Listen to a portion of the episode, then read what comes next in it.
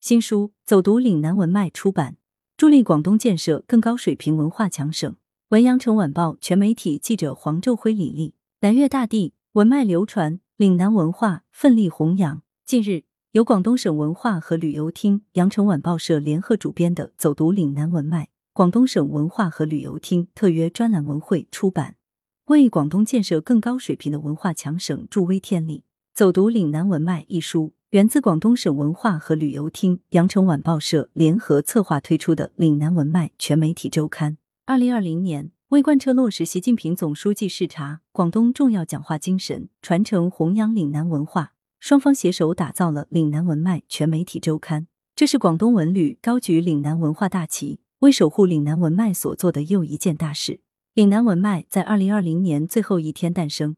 如今已经在羊城晚报全媒体平台推出数十期报道，新闻为眼，文化为脉。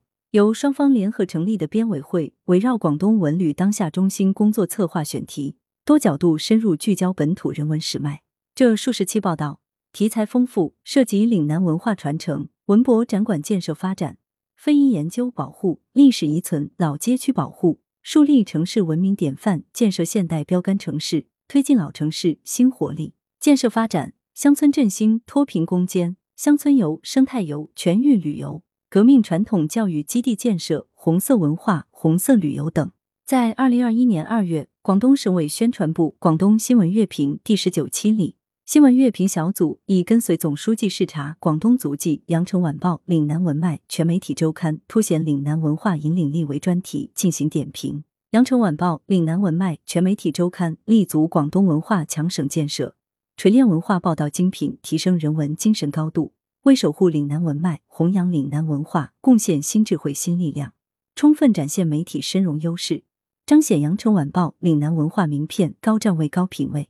在此基础上，二零二一年八月，广东省文化和旅游厅、羊城晚报社又特别推出了“文艺强省旅读广东”十大专题，集中呈现近年来广东文化和旅游事业产业发展取得的丰硕成果。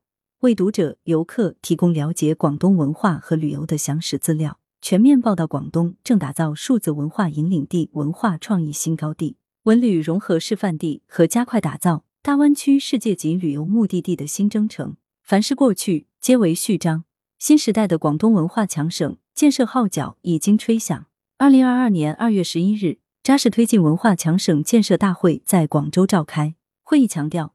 要聚力实施六大工程，强基固本，守正创新，奋力开创文化强省建设新局面。时任广东省文化和旅游厅厅长汪一阳表示，新时代广东建设更高水平的文化强省，必须发挥岭南文化中心地、中国近现代革命策源地、粤港澳人文湾区等优势，积极彰显岭南文化独特魅力。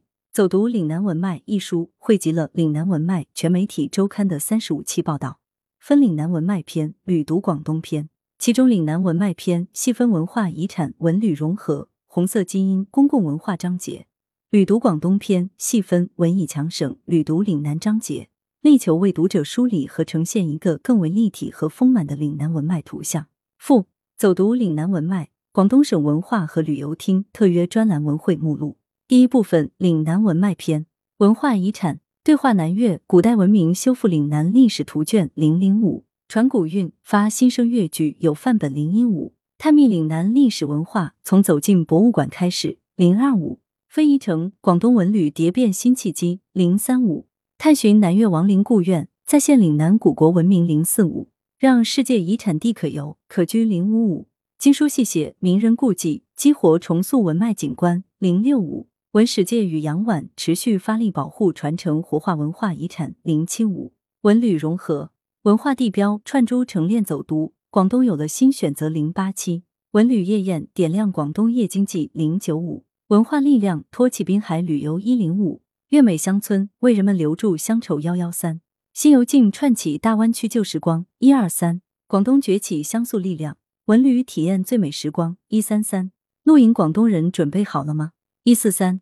村民错边耕读，寻回乡愁；旅客沉浸感受诗和远方。一五三。红色基因，广东首辆革命文物家底红色宝，藏数居全国前列。一百六十五大批文艺创作再现红色岭南。一七五红色旅游城，广东青年新潮流一八五，公共文化揭秘美术馆的优秀密码一九五，去图书馆跟回家一样亲切二零五，以美育为己任，南粤美术家奔赴乡村二一五，两千家新型阅读空间，相邀广东爱书人二二三，整理普及数字化，让岭南古籍文献活在当下二三三。第二部分旅读广东篇，文艺强省，广东正全力建设高水平文旅强省二四七。